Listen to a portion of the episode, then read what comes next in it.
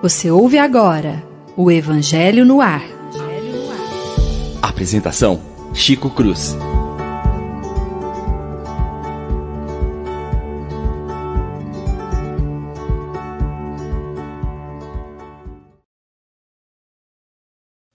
Muito bom dia, meus prezados e queridos amigos da Rádio Idefran, que acompanham conosco o nosso programa Evangelho no Ar. Com muita alegria, muita satisfação neste sábado, é, poder comentar e levar ao ar um pouquinho do Evangelho segundo o Espiritismo para os nossos companheiros de doutrina e para aqueles que conosco partilham os princípios da espiritualidade. Muito bom dia, querida amiga Paula. Bom dia, Chico. Bom dia aos amigos do programa, a todos que estão nos ouvindo e que vão nos assistir. Que nós tenhamos uma manhã abençoada. Muito obrigado, Paula. Muito bom dia, Lívia. Bom dia, Chico. Bom dia, Paula, aos amigos que estejam nos assistindo. Que todos tenham uma manhã muito feliz e muito proveitosa em torno dos estudos da doutrina espírita. Assim seja. Bom dia, Leon. Leon, cadê o Leon? Caiu, será? Deve ter caído. O Leão caiu. É, o Leão caiu. Vamos aguardar a volta do Leão. Vai dar o bom dia dele, mas nós não podemos parar o programa. Queremos agradecer é, já assistindo o programa o nosso amigo Jean, a Rosária, Rosário, é, o Reginaldo, Augusto, Legal, muito obrigado pela presença de todos aí, tá? Um abraço, dona Irene, a Iedinha, minha querida Ieda, beijo, Ieda. E vamos iniciar o nosso programa no capítulo 5, Bem-aventurados aflitos. Leão Leão já chega, já, já. E aí a gente é, introduz ele aqui na, no nosso bate-papo. Nós vamos falar hoje ainda, né, sobre o Bem-aventurados aflitos, o item 22 e o item 23 é, por conta da ligação que nós encontramos né, na relação é, doutrinária. Se fosse um homem de bem, teria morrido. E aí nós separamos do texto algumas frases para o comentário geral. E eu vou ler do primeiro parágrafo aí é, duas frases que eu achei muito é, importante a gente pensar. Muitas vezes dizeis, falando de um homem mau, que escapa a um perigo. Se fosse um homem de bem, teria morrido. Assim, pois, quando vos servis deste axioma, não duvideis que blasfemais. Lívia, esse comentário aí vai para você de primeira mão. Eu nem vou falar nada, vou deixar você comentar tudo. Chico, Fenelon vem nos ajudar a ter uma compreensão maior acerca dos desígnios divinos. A nossa apreciação acerca dos fatos da vida é ainda uma apreciação limitada em muitos sentidos, porque nós não conseguimos abarcar a globalidade da existência do espírito. Nós vemos o agora, um momento imediato, um momento próximo, e podemos fazer uma projeção para um, um futuro próximo também. Mas considerando que somos espíritos imortais, tivemos um ontem, uma programação existencial que nos trouxe agora e os desígnios divinos norteando os nossos passos. Então, essa fala de que se fosse um homem de bem teria morrido, quando se trata, às vezes, de. É, quando o Fenelon diz, né, ao falar de um malvado que escapa de um perigo, diria, mas se fosse um homem de bem teria morrido. Reflete essa incompreensão acerca dos desígnios divinos. Deus sabe porque uns precisam ficar mais tempo e outros precisam partir mais cedo. Deus Sim. sabe porque às vezes homens bons partem quando nós queríamos que eles ficassem, e outros ficam porque precisam realizar aprendizados. Então, ele nos aponta que a melhor atitude é essa de entender que aquilo que nós não conseguimos compreender, não devemos julgar no sentido de é, pensar que Deus seria injusto ou que a ação seria incorreta.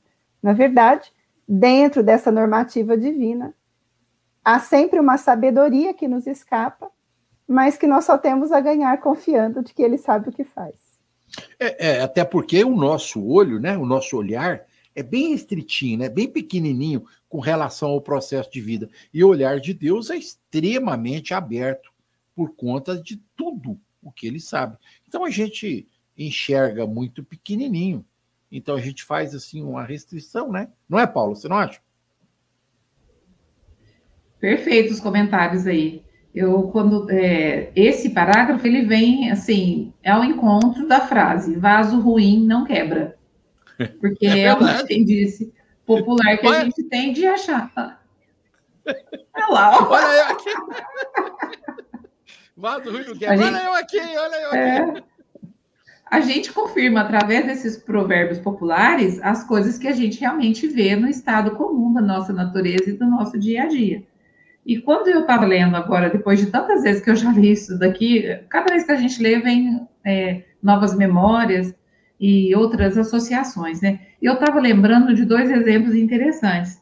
Estava lembrando do avião que caiu com os mamonas assassinas e também com os jogadores da Chapecoense e você olhava ali jovens começando os seus sonhos ainda, é, os seus pais, as suas mães, né? Naquela situação de desespero tremendo, né?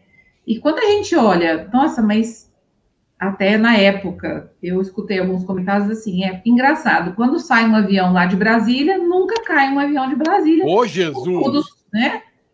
Mas a gente escuta muito esses comentários quando tem algum crime, alguma coisa que muito que mobiliza muita população, eles mandam bala nos comentários, né? E, a, e esse olhar que a Lívia falou, e você confirmou também, Chico, ele vem assim, ó. Mas nós não pensamos que todos esses meninos que estavam no avião, eles têm, era é, o desencarne deles, todos os seus familiares sofrendo em torno daquele evento, toda a cidade mobilizada naquele acontecimento, então, quando a gente pensa nas provas coletivas, a gente vai vendo que não tem a ver com a idade da pessoa, a gente tem a ver com o aprendizado que aquele evento traz para nós. E a nossa escolha de aprender alguma coisa com aquilo, ir no caminho da aceitação, ou de ficar na reclamação. Ah, por que, que caiu aquele avião e não outro? É uma coisa complicada, até esse pensamento, muito violento, inclusive, né? De pensarmos assim. Mas se tem um propósito, se nós acreditamos em Deus, como a Lívia estava falando, nessa, no que é divino e que nos orienta, então nós temos que ter uma confiança de que se aconteceu, seja jovem ou seja idoso, aconteceu por um motivo. E nós temos que ir no para quê e não no porquê. Então foi isso que veio para mim, esse, você estava você tava falando isso aí, e eu estava aqui, né? No livro dos Espíritos, lá no capítulo de número 10, Lei da Liberdade, no item 6, se chama Fatalidade. Lá existem várias perguntas que o Kardec fez para enumerar essa situação, né? É, então, a gente lendo o livro dos Espíritos, a gente percebe, a gente entende esta fala aí do Fenelon com relação a isso. E você fez um comentário agora que é interessante. Não é a questão da idade porque nós somos espíritos eternos. Nessa existência, o cara viveu 30 anos, 20 anos, 40 anos e desencarnou. Quem somos nós para julgarmos ou procurarmos entender dentro da nossa pequena visão a grandiosidade do processo kármico daquela alma?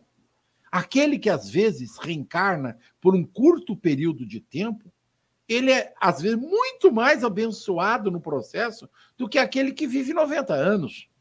Porque se ele tem alguma algum débito com a lei, ele tem um período curto para pagar, porque na realidade o que nos atormenta é o fato que nós estamos apegados às questões materiais e nós achamos que a carne é muito importante para a gente, a gente dá, valoriza as coisas da matéria, quando na realidade nós deveríamos valorizar as coisas da alma, do espírito. Nós deveríamos dar maior credibilidade às falas de Jesus quando disse: Meu reino não é deste mundo. E a gente não pensa dessa maneira. A gente acaba fechando o nosso olhar em torno só da questão material, olhando para aquele que está ali é, cumprindo uma pequena jornada nesta vida perto de nós, se a gente olhar para trás, eu já tenho 62 anos, quantos eu já vi que passaram rapidamente e desencarnaram nesse processo? E estão, é, com toda certeza, cumprindo apenas uma etapa. Hum. E falar em etapa, será que o Leão já chegou não? Hum. Eu, eu, acho que o Leão, o Leão, o Leão, o chegou. O, é. é. o Leão chegou. O sinal Agora... da internet está chegando aos poucos. Tá, você conseguiu ouvir o nosso comentário a respeito desse assunto até agora, Leão? Peguei, bom dia, né? Eu consegui ouvir um pouquinho do final. Bom dia então, aos rádio ouvintes que me viram pro... Bom dia a todos os rádio ouvintes que me ouviram procurando e me viram procurando sinal de internet pela minha casa, que estou sem, é, sem Wi-Fi, estou aqui procurando sinal de 4G pelos cômodos da casa, porque a casa é nova, eu fico testando para ver onde tem mais sinal, porque eu estou totalmente sem Wi-Fi aqui. E eu fui pego de surpresa, faltava 15 minutos para começar, caiu tudo. Você tem um comentário para fazer sobre esse início de, de comentário do Evangelho aí? Sobre o homem de Eu bem, vou tentar fazer. Eu espero que, que, a minha internet permite. Se vou cair, eu passo fazer. Vou ver se eu consigo, tranquilo. se não for interromper. Tranquilo. Beleza. Aí você passa para as meninas, está em boas mãos aí. Pessoal, espero que todos me ouçam. E sobre esse item, o comentário que eu estava trazendo, que eu tentei trazer, é, eu vou lembrar uma história que o Chico, que contaram para o Chico, falou assim, Chico, engraçado, por que, que todo mundo que fez regressão, que está nesse mundo, na outra encarnação era príncipe, rei, princesa, e aí o Chico fala assim: é, todo mundo era rei, príncipe, princesa, provavelmente tem que ficar vindo, encarnando, porque todo mundo que foi servido tem que aprender a servir. Então você pode ter certeza que esses príncipes, esses reis, esse pessoal que estava lá na, na corte, com certeza eles estão aqui aprendendo e aprendendo e reencarnando e finalizando o seu período aqui, passando pela, pelas encarnações por várias encarnações, e provavelmente aqueles que serviram eles, esses sim, já estão em outro planeta, já estão em outro grau, digamos assim, né? Tá em outro estágio evolutivo. E a resposta do Chico aí elucida muito por que a gente tem estágios diferentes na, na, na, evolução dentro do nosso globo, né? A gente sabe que muitos passam por aqui, vão ter existências brevíssimas, mas com legados imensos. E muitos vão ter lições, vão precisar de vários ciclos dentro da própria vida, isso é uma coisa que eu, que eu tenho ressaltado bastante, a pessoa vai errar, errar de novo, dentro da mesma vida, porque né, muitas gente, eu peguei um pouco da fala da Paula e da Lívia, e a gente vê isso, o homem muitas vezes perjura, né, mas por que Deus não leva o fulano, por que, que não enche aquele avião com aquele ciclano? Na verdade, todos ali estão tendo novas oportunidades na matéria de tentar conseguir corrigir um pouco desses nossos erros que a gente teve com os nossos irmãos na encarnação, dessa parentela espiritual que é muito maior do que a gente imagina. Então Deus vai dando essas oportunidades de novas, nova convivência, de novo aprendizado. Só que por mais que insista, enquanto não houver uma nova percepção, se os novos ciclos começarem com as velhas atitudes, os ciclos vão se repetir. Então a gente não tem essa percepção. Às vezes, olhando só pelo, pelo prisma material, a gente fica muito limitado. Pelo ponto de vista espiritual, a gente consegue expandir um pouco isso. Aliás, totalmente isso. Né? A gente consegue criar um novo significado para isso. E o Kardec foi tratar disso, como disse o Chico, em todas as suas obras, principalmente no Céu e Inferno, a gente vê muito sobre isso, né? A gente vê a, a, a, segunda parte do Céu e Inferno, onde ele vai trazer os exemplos, a gente vê muito isso, a justiça das, das reencarnações, o processo que acontece, e a gente tá, o Chico mencionou aí, no, no Evangelho segundo o Espiritismo, onde ele vai falar de fatalidades, onde ele vai falar desses episódios onde a vida material parece efêmera, mas na verdade tem um propósito espiritual maior. Isso. Livro dos Espíritos, exato. No livro dos Espíritos. Só, só fazer um comentário aí no que você está falando. Eu também depois Aqui... quero fazer um comentário. Pera, pera aí que eu vou. Nossa Senhora, hoje é dia. que bom. É, é, o seguinte, aqui no Evangelho, na continuação, e complementando a fala de vocês três, assim, ó. Se morre um homem de bem, ao lado da sua casa estava o mal, logo dizeis, antes tivesse sido este. Estais em grande erro, pois aquele que parte cumpriu a sua tarefa e o que fica, talvez, não tenha sequer começado. Pode comentar, Paulo.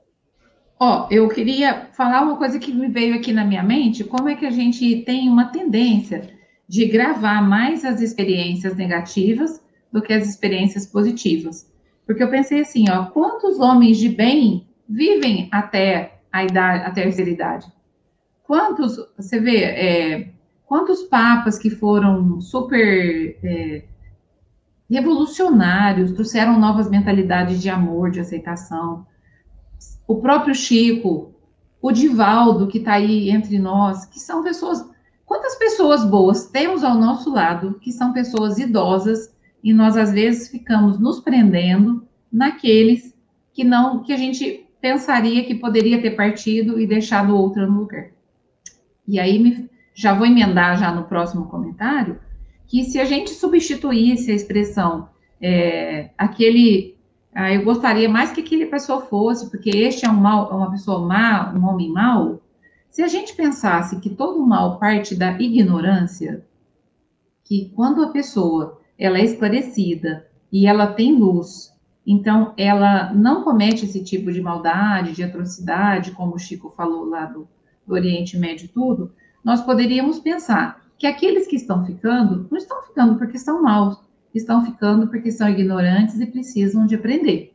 Enquanto a lição não for aprendida, eles vão ficar aqui para que a gente os ensine e aprenda com eles. Então, o ponto de vista da ignorância parece que traz mais aceitação. Que a pessoa, quando ela atinge um grau de sabedoria e de maturidade, ela cumpre a sua função de evoluir aqui e ela vai nos ajudar em outros níveis. Enquanto eu estou preso nas trevas da ignorância, eu não posso partir, porque aqui é uma escola muito abençoada, muito propícia para o meu grau, para aqueles que estão aqui. Então, eu acho que pensar no homem mau como um homem ignorante que precisa de aprender uma lição, para mim é muito mais confortador. É um homem é doente, né? É doente, né, Lívia? O cara é, é doente. É verdade. E, Também. Chico, se você me permite, à medida que o Leon e a Paula falavam, é, nós poderíamos fazer uma síntese do que foi refletido da seguinte maneira: quem parte, seja cedo, na nossa perspectiva, ou mais tarde, aprende alguma coisa com a partida, e quem fica aprende com a permanência. Nós estamos sempre aprendendo. E nós sabemos que nem todo mundo que fica para ter uma vida longeva é ruim, por isso precisou ficar. Muitos estão realizando tarefas beneméritas, como a Paula disse, em diversos campos do saber, da cultura, para que a humanidade se beneficie desse saber, dessa sabedoria, desse amor e dessa, dessas virtudes. E aqueles que partem, às vezes, já por terem cumprido o seu trabalho, continuam de fato realizando suas tarefas em outras faixas da vida, mas nos beneficiando. E é por isso que Fenelon, quando encerra esse item, ele nos convida a uma mudança de atitude, que eu gostaria de ler, o parágrafo que sempre me chama a atenção quando eu leio. Ao final desse item 22, ele diz assim: Habituai-vos a não censurar o que não podeis compreender, e crede que Deus é justo em todas as coisas. Frequentemente, o que vos parece um mal é um bem, mas as vossas faculdades são limitadas, que o conjunto do grande todo escapa aos vossos sentidos. Esforçai-vos por superar pelo pensamento a vossa estreita esfera, e à medida que vos elevardes, a importância da vida terrena diminuirá aos vossos olhos. Então, Fenelon está nos ajudando a não nos permitirmos um julgamento errôneo quando nós não sabemos analisar devidamente. Quem pode apreciar devidamente o sentido desses porquês da vida que Deus estabelece como sendo melhor? Nenhum de nós teria condição de fazer isso. Mas partindo do sentido de que Deus, da premissa de que Deus é justo e bom, então ele sabe o que está fazendo e nós vamos tentando colher os proveitos da permanência e aprender as lições que a partida nos impõe. Então, o importante é entender que todos nós, quando chegamos ao mundo, chegamos sempre para melhorar. Se o tempo de permanência vai ser curto, isso não muda. Nós viemos para aprender alguma coisa, para fazer alguma coisa, para crescer. E se pudermos ficar mais tempo, o cerne dessa experiência também continua sendo progresso, crescimento e evolução. Então, se não sabemos analisar com a acuidade ou a, a profundidade devida, nós podemos ao menos é, nos permitir entender que Deus está sabendo o que faz quando Ele permite que uns fiquem mais e outros tenham que partir mais cedo. Paula? De, ó, deixa eu só comentar o que, que a Sônia perguntou. Ela perguntou assim: ó, para ser um homem de bem, tem que ser de idade? Né? Eu, eu, eu não tinha entendido a, a tá pergunta. é. Mas assim, ó, é porque nós, Sônia, o que, que a gente está. Tá, o capítulo está falando assim, ó. Se fosse um homem de bem, teria morrido. Quer dizer, muitas pessoas que são boas vão morrer jovens, porque é uma pessoa boa. A gente está trabalhando contra é, esse pensamento que é. nós cultivamos, no sentido de que se todo homem de bem morresse rapidamente, nós não teríamos homens bons na idade madura, mas também na infância, na juventude. É. Não, a gente tem homem de bem o tempo. É, E foi justamente isso que eu falei e a Lívia complementou. Não, gente, quantas pessoas de bem tem aí em todas as idades, inclusive que chegaram até a maturidade, aos 100 anos, sei lá. Exatamente. Nós temos pessoas boas, mas se a gente ficar preso, ah, mas eu preferia que tivesse ido o vizinho do esquerdo e não do direito, porque o vizinho do esquerdo tal e tal, então a gente fica preso nesse pensamento. É, eu até. É, foi isso que eu entendi, Chico, da pergunta dela. É, é que eu, você fez eu, muito bom o seu comentário. Eu queria só dizer para a Sônia o seguinte: é a gente tem uma visão materialista, a gente já comentou isso. A gente fica apegado à questão da idade finita, material do homem. E o homem de bem, ele pode ter 10 anos ou 100 anos. O homem pode ser bom antes ou depois. A questão não é essa. É que nós nos apegamos a esse fato dizendo assim: ah, melhor morrer o cara que é mal. Não! O mal, ele tem que ter uma vida um pouco mais longa, vamos dizer assim, para ver se ele aprende a se tornar bom. Enquanto que o cara que já é bom, ele pode ter uma. Não é que ele deva que vai ter, não, não é isso. Mas, se naquele momento aquela existência for curta, é porque ele já cumpriu toda a tarefa que ele tinha para aquela existência. Já que nós precisamos lembrar que a verdadeira vida é a vida do espírito, a vida da alma. E as experiências corpóreas, a gente nunca pode esquecer. Eu aprendi isso quando era muito menino, dentro da doutrina, eu nunca me esqueci. É, Para que, que serve a experiência humana? Pensem numa escola. Pensem que nós estamos assistindo aula. A gente assiste aula do lado de lá. Mas é aí vem a semana de prova. A gente fica doido. Ah, eu me lembro quando marcava a semana de prova, era português, matemática, história, geografia, química, física, você ficava desesperado. Às vezes tinha duas provas no mesmo dia. Aí, experiência corporal. A gente vem para a prova, para ver se o que a gente aprendeu do lado de lá é reflexo do lado de cá. Né? Né, Lívia? É, Chico, esse é, Fenelon nos ajuda a sair dessa generalização. Porque é. nem todo partem homens bons jovens e homens maus jovens. Como Sim ficam homens maus com vida longeva e homens bons com vida longeva. Então, Sim. o espírito é herdeiro daquelas conquistas que ele fez. Então, se ele antes conquistou o bem, já na infância e juventude ele manifesta o bem, ele já é um homem bom na sua essência. Exatamente. Se ele não conquistou, ele vai, vai aprender. Mas é sempre um convite à transformação pessoal. Qualquer tempo da vida é tempo de ser melhor, aqui ah, ou na vida maior. Olha que exemplo interessante. Os bons estão aqui. O mal caiu. Estou falando do leão, gente. Os bons estão aqui. O mal caiu. Agora entendi. Ou, ao contrário, ah. os maus estão aqui e o bom foi embora. O leão caiu de novo. Não podia perder a chance. Desculpa, Lívia. Claro. A, a, a, Lívia, a Lívia é a nossa consciência, né? Fica apertando a gente. Odilon, o, o, o Odilon e o, o, Inácio Ferreira diz que a dona Modesta Cravo é a consciência encarnada deles, né? A Lívia é a nossa consciência encarnada.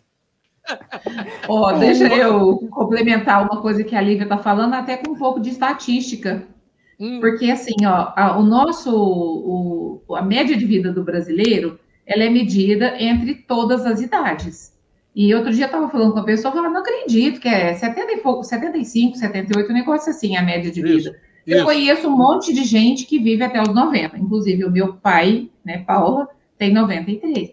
Aí eu estava explicando para ela a quantidade de adolescentes que morrem em virtude de tráfico, de roubo. Então, eles, eles têm mortes tão precoces na, nessa vida que eles acabam sendo encaminhados, tão confusas e conturbadas, que eles acabam caindo naquela fala. Nossa, é, é, tá certo. Bandido bom é bandido morto. Que, que é a fala sem caridade, é a fala sem considerar que aquele menino ele era bom para sua mãe, ele era às vezes um bom filho que caiu numa vida. Então a gente, quando a gente põe o homem mal é, num só aspecto também, a gente está condicionando o ser humano sem considerar que ele é uma alma que ocupa vários espaços que todos os jovens aí, ele, eles são filhos amados por seus pais, por seus amigos. E então a gente vai entendendo que não é assim, não, que as pessoas que são boas morrem e os maus ficam. Muitas pessoas que estão nessas vidas é, é, vamos dizer, conturbadas, né, essas más escolhas feitas, eles estão morrendo muito precocemente. Então, como a Lívia falou, Fênelon nos tira desse pensamento para nos trazer para a realidade. É, para a compreensão de que a sabedoria divina vai reger a vida e nós vamos ter os homens bons em todas as posições. Chico Xavier começou menino, ele era médium de uhum. criança, mas aos 17 anos, quando ele conhece a doutrina, nós vamos ver um jovem direcionando todo um trabalho para o campo do bem, seja na psicografia, na mediunidade, mas também na ação de assistência social. Aqui eu vou usar esse termo, mas na ação de caridade. Porque quando Isabel de Aragão o visita, convidando ele a auxiliar os necessitados, ele na semana seguinte tinha 17 anos, vai com a irmã levar pães para as famílias necessitadas, ele que tinha tão pouco. Então nós vemos grandes gestos de bondade na juventude, na madureza, e também na longevidade lá da, da vida já provecta, nós vemos grandes expressões desse homem de bem. Então, há em todos os setores da vida pessoas e, com conquistas ou com carência delas. Isso. A gente precisa pensar, por exemplo, você deu o exemplo do Chico, mas não é só o Chico, né? O Divaldo está com 94, quase 95 anos, está aí firme e forte. Acabou de passar por uma cirurgia agora, mas está aí. Saiu, está de bom, não sei quanto tempo mais vai ficar. Pode chegar à casa do 100 e está inteirão. O Raul Teixeira está aí também, com mais de 75 anos, firme e forte, trabalhando, né? Apesar da AVC que teve. Então, veja, cada um de nós é, passa nessa encarnação pelas experiências necessárias que precisa passar.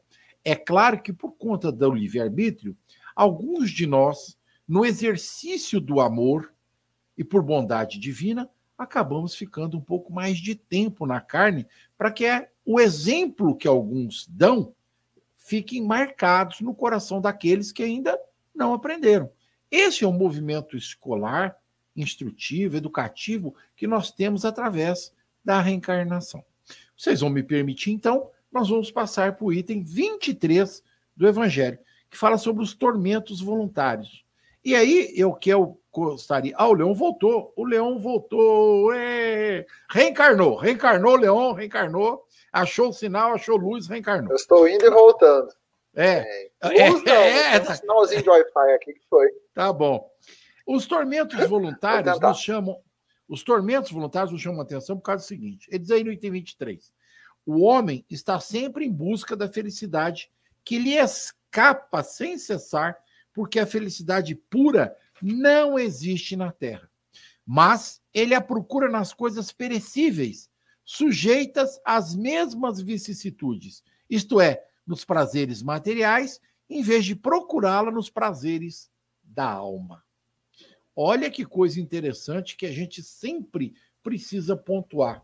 Como é difícil para a maioria de nós entender, compreender, assimilar nas nossas existências que as nossas necessidades devem ser mais fortes que os nossos desejos, os nossos prazeres. As necessidades do campo da alma, enquanto que os prazeres e desejos estão no campo da matéria. Então, todas as vezes que a gente pensa nisso, a gente se impacta. Porque a maioria das pessoas, todas. Presta atenção, a pessoa fala assim: ah, eu ganhei dinheiro, vou comprar uma casa eu ganhei dinheiro, vou comprar um carro, eu vou comprar roupa. Ninguém fala assim, poxa, tem um dinheirinho sobrando, eu vou fazer 200 refeições para doar. Você já viram alguém falar isso? Eu vou, eu tenho um dinheirinho sobrando, eu vou comprar brinquedo para dar para as crianças no Natal. É muito, mas é muito difícil você ouvir alguém falar. Algumas pessoas até o fazem, eventualmente. Mas falar, se o cara ganhar na loteria, ele vai fazer o quê, Leon? Ele vai gastar, ele vai viver alucinadamente, como se não tivesse tô... vivido. É, eu tô perguntando pro gerente do banco, da Caixa Econômica Leon, que paga. Que paga Leon, primeiro ele vai na Caixa, ganhou na loteria, primeiro ele vai procurar o Leon. Na minha Foi por, isso que... por favor. Foi, foi, por isso que eu falei. Foi por isso que eu passei Exatamente. pro Leon. Não, e ele vai procurar a gente, e muitas vezes, nessa procura, né, a gente monta o nosso consultório de psicologia, né? A Paula já fez esse, essa experiência, e a gente senta e vira o psicólogo, né? Da, daquele que Com certeza, lembra. Aí o interessante é que muitos lembram do passado, ah, porque meu pai tá, tá no hospital tal, tal. E tem, é interessante que um caso ou outro, pontualmente, realmente a pessoa, depois do devaneio, depois do susto, ela vai lá e, e se restabelece e cumpre com algumas coisas. É interessante, eu vou, já que o Chico jogou essa bola da questão da loteria, ah, no interior do Mato Grosso, essa história ficou pública, por isso que a gente pode contar, nem foi publicada pela Caixa, ela não publica, e sei quem publica foi os meios de comunicação, um ganhador de loteria ele, ele doou cerca de 10% do prêmio, 6 milhões e meio, para um hospital do câncer da cidade, da região dele. Porque nos anos 60, o pai dele, 60, 70, o pai dele foi tratado naquele hospital e ele tinha uma promessa que se um dia ganhasse na loteria, ele doaria integralmente, assim, ó, eu vou doar 10% do meu prêmio sem saber se eu vou ganhar um milhão ou se eu ganhar 60 milhões. Ele ganhou 64 milhões. E ele doou o prêmio integralmente para o hospital e o pai dele tinha sido tratado há 40 anos atrás. Então, assim, o que me chama a atenção nessa história é, é a persistência dele, né, na, na ideia de, do, na, na, na fieldade à palavra dele. Ele foi muito fiel na fidelidade para a palavra dele de cumprir isso e fazer pelo hospital depois de tanto tempo. E ele, aquilo fez ele feliz. Aquela doação, aquela atitude fez ela feliz. Às vezes, o estigma, às vezes, a questão mítica, né, ela facilita a gente atuar dessa forma. O que eu quero dizer para vocês? Alguns irmãos nossos, religiosos, eles são, eles precisam de uh, mito, de, um, de uma referência. Não, eu preciso lembrar do meu próximo, então eu preciso voluntariamente travar tanto do do meu rendimento e eu vou passar isso para para a minha instituição, para aquele que doa para a minha instituição religiosa, para aquele grupo. É, isso é uma escolha. Você faz uma escolha de doar X valores. A gente vê muitos jogadores de futebol que chamam muita atenção, né? Eles ganham prêmios milionários e aí doam parte desse prêmio para uma instituição religiosa. Todo mundo vai lá e crava o olho em cima daquilo, que sabe que ele vai fazer isso. Né? Aconteceu com o Kaká 10 anos atrás, não, já com 14 anos atrás, quando ganhou o prêmio de melhor jogador do mundo, ele deixou parte do prêmio para a instituição que é aquela que tocava ele. Se a instituição era boa ou não era, ele tinha essa, ele se propôs a isso voluntariamente, ele ia doar aquele valor e doou, de fato, a instituição atuou de alguma forma, entendeu? Isso é, é uma forma, às vezes a gente precisa desses, dessas questões pontuais, é, ritualísticas, digamos assim, para que a gente lembre, vamos, se voluntariamente fala assim, não, eu vou efetivamente fazer dessa forma, eu vou doar, eu vou atuar, porque se deixar, as questões materiais tomam conta dos seres humanos. As questões, das, as necessidades, novas necessidades, na verdade são desejos estão é, confundidos com necessidades, tomam conta dos homens. Né? O ganhador da loteria, ou que seja aquele que conseguiu aferir, aquele que chega na aposentadoria, isso é muito interessante porque é outro perfil que a gente atende frequentemente. Né? A pessoa ganhou na loteria, a pessoa ganhou na loteria, ou a pessoa se aposentou, você senta para conversar com essas pessoas, começam os planos. Ah, vou fazer isso, vou atuar dessa forma, mas Será que realmente essas pessoas estão escolhendo, as escolhas que essas pessoas estão fazendo, vão preenchê-las? Será que elas estão fazendo aquilo por um desencargo de consciência? Tem gente que faz consciência pesada. É isso, é voluntário fazer dessa forma. Eu vou fazer porque eu tenho que fazer. Ou será que a pessoa faz de bom grado? Não, eu realmente quero fazer dessa forma, eu quero olhar para o meu entorno de uma forma diferente, entendeu? Ali sim, é isso que eu quero dizer, está muito associado às pessoas que escolhem os tormentos, né, digamos assim, chamados tormentos, mas como uma escolha vocacional, como a gente sabe aí de Irmã Dulce, Padre Teresa de Calcutá, como a gente sabe de tantas pessoas que escolheram abrir mão da, da, das condições, da melhor condição material, para dar uma condição melhor, um material melhor para o próximo. Aí sim nós temos um tormento voluntário que é válido. Você se atormenta, você poderia dormir na tua, na, na tua cama todos os sábados e domingos até meio-dia, ficar ali. Não, não, eu propósito, eu vou me levantar, eu vou atrás, eu vou fazer isso, eu vou ter esse propósito. Aí sim temos tormentos voluntários em prol do nosso próximo. Você procura uma agitação da sua vida tranquila, e aí você faz um, um verdadeiro tormento. E não os tormentos que vão degradar a gente, que vão degradar a condição material e espiritual. É por aí. Tá certo, muito bem. Na pergunta 268 do Livro dos Espíritos, segundo livro, capítulo de número 7, Kardec faz uma pergunta para os espíritos assim: até que chegue ao estado de perfeita pureza, o espírito tem de passar constantemente por provas? E espírito, os espíritos respondem: sim, mas elas não são como as entendeis.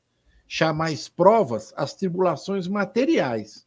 Ora, o espírito, chegando a um certo grau, mesmo sem ser perfeito, não tem mais nada a sofrer. Olha a resposta dos espíritos.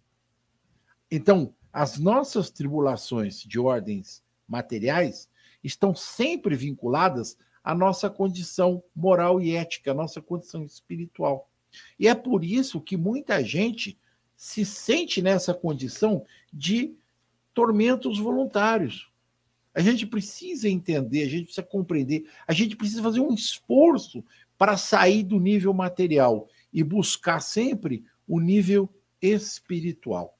Comentário, Lívia? Sim, eu queria chamar a atenção para a maneira como o Fenelon abre esse item. Ele nos diz assim: o homem está incessantemente à procura da felicidade. É verdade, todos nós estamos procurando esse estado de satisfação interior, de bem-estar e de harmonia.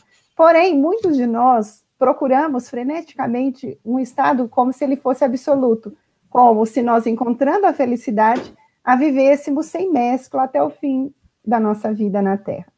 Porém, nós aprendemos que a condição espiritual da Terra, que é ainda essa condição relativa de transformação e de aprimoramento, é um plano em aperfeiçoamento, não nos permite viver esse estado de forma absoluta, ou seja, sem mesclas, que é o que Fenelon vai nos dizer nesse, na abertura desse item.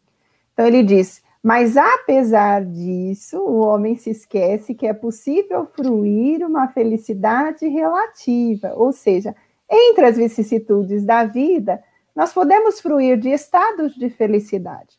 Porém, esses estados de felicidade estão muito mais ligados a outros fatores do que a fatores de conquistas materiais. Muitos se afadigam acreditando que conquistar coisas materiais trarão o estado de felicidade, e isso nem sempre é verdadeiro. É. Porque senão todos que conseguissem grandes fortunas ou altos salários seriam felizes, e nem sempre é assim. Mas o estado de satisfação espiritual, ele nasce toda vez que nós incluímos o outro na nossa vida. Quando nós fazemos ao outro o que gostaríamos de receber, quando nós participamos da felicidade do outro, gerando felicidade para o outro, nós geramos felicidade para nós mesmos. Mas como é possível gerar felicidade? Pequenas práticas tornam o outro contente, suavizam o sofrimento do outro, Sempre. a penúria do outro, a amargura do outro, e o contentamento que ele passa a ter, o conforto, a segurança, a felicidade, nos dá a alegria de ter auxiliado. Muitas vezes nós temos um amigo ao lado que está vivendo uma hora difícil. Nós não sabemos como tirá-lo daquela hora difícil. Isso nos escapa mas podemos suavizar o seu sofrimento. E o conforto que ele passa a usufruir com o auxílio recebido de nós nos dá a alegria de ter sido parte do fato de ter minorado a dor dele. Então, Fenelon está nos mostrando isso. Há felicidades possíveis. As conquistas materiais podem nos dar conforto e nos ajudar nessa busca, nos ajudar nessa busca desse estado de conforto, de serenidade, de bem-estar. Mas elas não são condições essenciais. E nessa prática, há aqueles que se atormentam voluntariamente porque geram problemas desnecessários. Então, no item segundo, ele vai dizer: atormento maior do que a inveja? Atormento maior do que o ciúme? Então, o invejoso ele vai viver um estado de sofrimento e de infelicidade porque ele se esquece de direcionar o seu potencial para a busca que seria mais frutífera. Então, entre buscar o que poderia fazê-lo feliz e pleno, ele fica se contrariado, vendo que o outro conquistou, que o outro lutou e ele gostaria de ter, mas ele também é capaz de conquistar. Mas se esquece disso e se infelicita por olhar de uma maneira errada.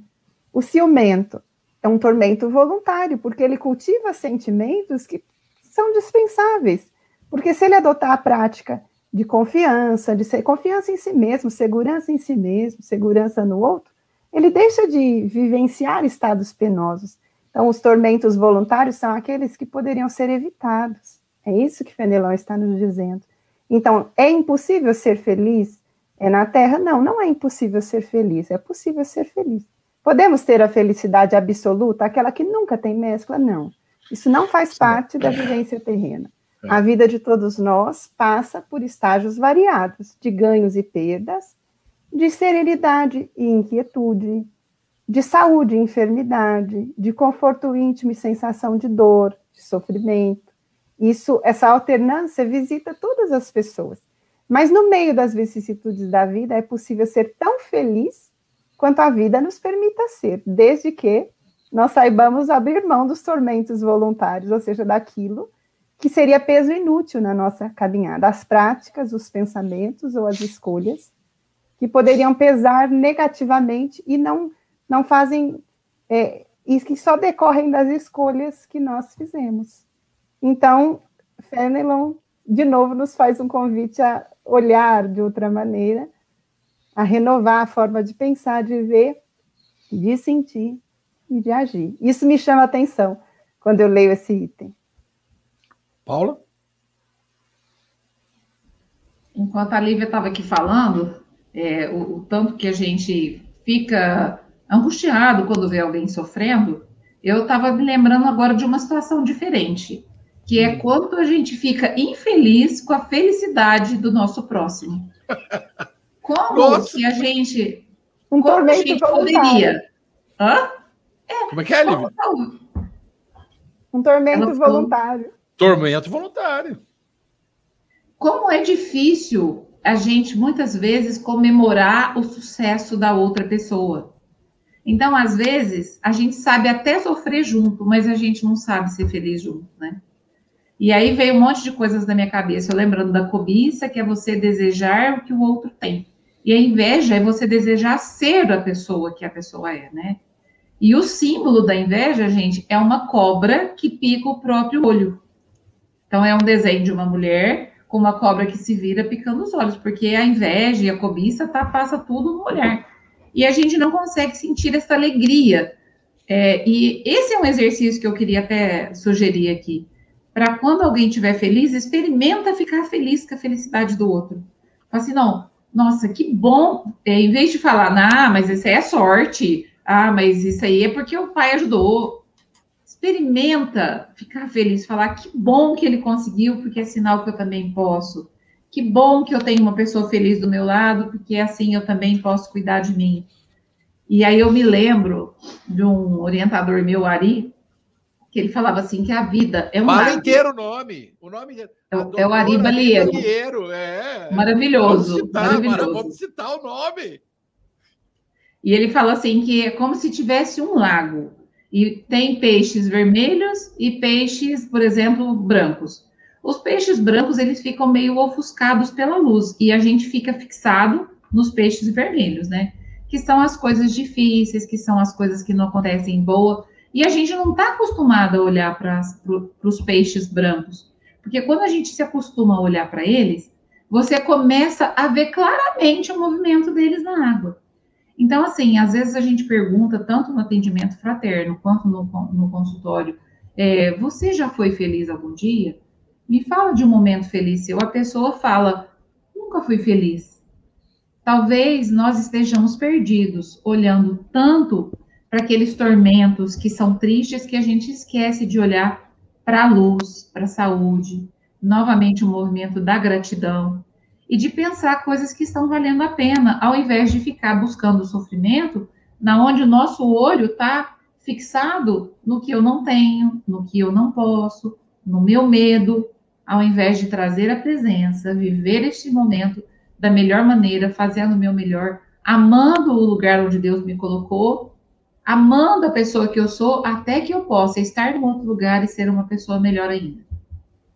Paula, muito interessante isso. E também um outro fato que às vezes pode nos tornar infelizes é quando nós ficamos apreciando as conquistas alheias de longe, como se elas tivessem chegado muito fácil. Olhar de longe, tudo pareceu tão fácil para aquela pessoa, né? Vamos, eu vou pegar o exemplo, Chico Xavier, quando nós olhamos de longe, nosso maior médium do século, sem dúvida, com todos os méritos dignos dele. Mas se nós formos olhar a trajetória de, de perto, nem tudo foram flores, foi um dia atrás do outro de vitórias, dificuldades, para ele concluir uma jornada que beneficiou milhões de criaturas. Se nós fôssemos olhar grandes é, é, pessoas do conhecimento público, que de longe pareciam ter vidas felizes ou sem dificuldades ou, sem, ou com privilégios, elas também trilharam caminhos árduos. Às vezes nós olhamos amigos ou familiares que estão em posições que para muitos pareceriam invejáveis, mas quem esteve com eles lado a lado viu o cadinho que eles tiveram que passar, a força que eles tiveram que ter para fazer as conquistas que eles pretendiam. Então, apreciar de longe pode nos levar a apreciar indevidamente certas coisas. É por isso que muitos sofrem, porque julgam que o outro é feliz como se tudo tivesse chegado de bandeja. Mas às vezes a pessoa, para fruir o que ela frui e fazer as conquistas ou ser quem é, ela também se constrói a cada dia sujeita a todos os desafios que visitam outras pessoas, mas ela vai trabalhando para vitoriar sobre si mesma. Então, a medida que mais pode nos beneficiar é aquela de tentar trazer para si tudo que faça de nós alguém melhor, apreciando a vida com esse olhar que a Paula falou, tão necessário e tão possível para cada um de nós, esse olhar que começa a reconhecer as bênçãos, porque ninguém pode ser feliz só olhando o que não tem. A, a gente deve olhar o que gostaria de conquistar, mas devemos ser capazes de, de ser feliz com o que já foi conquistado. Tem muito que eu quero alcançar, mas eu preciso já ser capaz de olhar, olha, mas apesar de querer chegar lá, olha quanto eu já pude fazer. Eu não vivi tudo o que eu gostaria, mas o que eu já vivi fez de mim a pessoa que eu sou. Eu gostaria de conhecer muitos lugares, para algumas pessoas isso podia ser felicidade. Ainda não conheci os lugares que gostaria, mas teve lugares que, quando eu conheci, me enriqueceram como pessoa. Então, esse olhar é um exercício possível e é um convite, né? Então, muito preciosa a reflexão que a Paula fez, é um convite que vai fazer de nós pessoas mais leves, mais capacitadas e mais felizes, sem dúvida. É, Lívia, esse diferencial que você acabou de colocar é extremamente importante para o nosso aprendizado.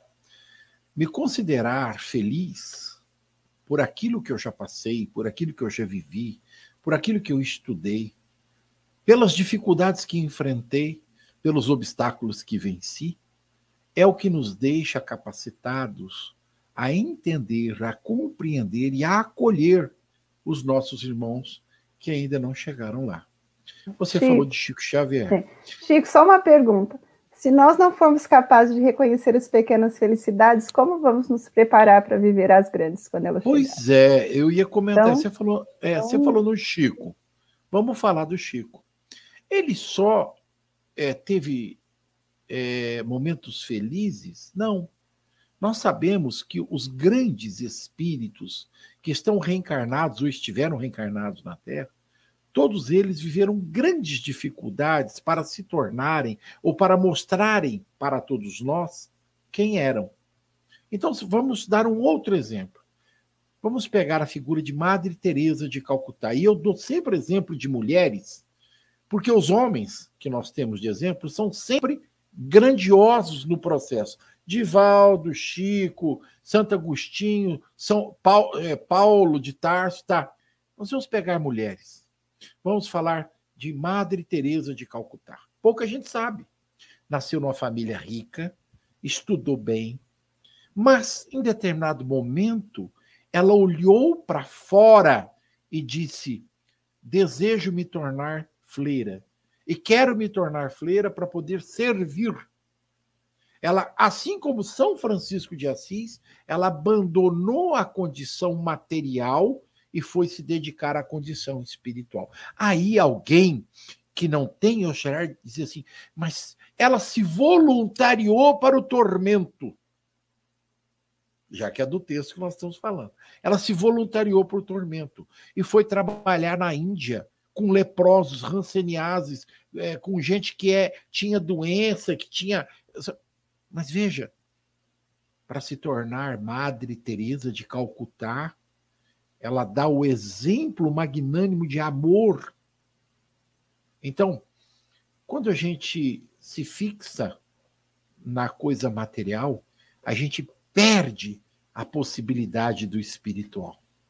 E o exemplo que você deu de alegria, de felicidade, de enxergar que o que eu passo é muito bom, eu posso não ter outras coisas. Eu posso ter o desejo de passar uma semana na Polinésia, na Samoa Oriental, naqueles chalés lindos e maravilhosos na beira do mar, em Cancún, ou em Nova York, ou em Londres, eu prefiro aqui mesmo na Franca, particularmente. Tá bom aqui. Mas tem gente que tem, desculpa a expressão, o zoião, como diz o mineiro, zoião. Quando na realidade eu tinha que olhar para dentro de mim mesmo. Nós precisamos olhar para dentro dos nossos corações. Nós precisamos perceber que esta encarnação, este momento, é o que eu tenho de melhor. Porque isso aqui é o resultado do que eu já consegui. Isso aqui é o efeito da causa. Para que eu pense em algo melhor do que isso, eu preciso trabalhar acentuadamente no bem, no serviço de amor ao próximo, como Jesus nos ensinou, para que a minha colheita no futuro seja aquilo que eu desejo, aquilo que eu procuro na minha alma. Então, como fazer para ser um Francisco Cândido Xavier? Sirva, trabalhe no bem, seja humilde. E como ele deu o exemplo, o Leão comentou, aliás, que o Leão reencarnou lá na turma que está escutando, tá? Ele desencarnou aqui, encarnou lá do outro lado, está lá no YouTube. É, Vamos pensar né, na figura do Chico, como o Leão disse. É, nós estamos procurando uma vivência que nós não, não nos é feita ainda. Nós precisamos trabalhar muito conosco, no nosso dia a dia, para chegar à condição. Se eu desejo me tornar alguém que de destaque, que eu já acho meio complicado, eu desejar me tornar alguém de destaque, lembra que eu disse desejo e necessidade? Se for necessidade do trabalho, do serviço, do amor ao próximo, aí sim, talvez a gente consiga alcançar. Mas desejo é meio complicado, né, Paulo? É, é. Enquanto você está falando aí do Leon, é, ele mandou aqui uma mensagem que tormentos voluntários são essencialmente fugas é, e o Chico e a Lívia falando para a gente olhar para dentro, para a gente fazer, faça esse caminho de conhecer o mundo, mas não esqueça de conhecer a si mesmo. Não esqueça de encontrar onde é que está o teu tesouro. Esse é o nosso trabalho. O Leão está falando aqui, ó. É, é, esses tormentos como fugas, o álcool, as drogas, a luxúria, é, essa, a hipocondria, como ele deu o exemplo aqui, né? A gente quer uma felicidade, gente, quer uma felicidade nesse miojo. Tipo assim, ó, põe em cinco minutos, ó o Leão de volta. É, reencarna para lá. Tá pronto. É. Agora voltou a energia, agora tem Wi-Fi, tem energia. Ah, agora ele voltou. Agora Faltando ele reencarnou, Paulo. Minutos, agora ele reencarnou para valer. Faltando cinco minutos para terminar o programa. agora voltou a energia. Não, Vai, tô... Paulo. Continua, Paulo. Continua no seu, na sua reflexão. é só assim, a gente poder olhar é, e ter este contentamento que todos nós aqui estamos falando, a Lívia falou, o Chico também falou, e o que me chamou atenção desde a fala do Leão passado é assim, ó, o tormento que a irmã Dulce, o tormento que as pessoas passam, essas pessoas muito... Mas em nenhum momento, quando eles foram perguntados, eles disseram que estavam vivendo um tormento. Isso. Nós olhamos para eles e achamos que tormento que é deve ser viver na olhar. China é a nossa, é o, nosso, nosso apego, olhar. o nosso medo. Isso. A nossa questão moral, que, ética. Para eles, aquilo não era um tormento, gente. Pra, pra, imagina a irmã Dulce dormindo até meio-dia domingo. Tormento para ela era isso. Né? Então, são os movimentos, como o Chico falou, os movimentos do amor, os movimentos de servir, de entender o nosso propósito, é que vão tornar algumas coisas tormento ou realização. Deixa Bom, o Leão falar. Não, não deixo, não. Agora vai ficar aí. Falta sete minutos para terminar o programa, menos que isso. Seis minutos. Eu vou ler o último parágrafo, o último texto do Fenelon. Aí sim, o Leão vai comentar, vocês vão comentar e vão se despedir. Quantos tormentos, ao contrário, evita aquele que sabe contentar-se com o que tem? A Lívia fez esse comentário. Que se vê sem inveja, o que não tem, que não procura parecer mais do que é.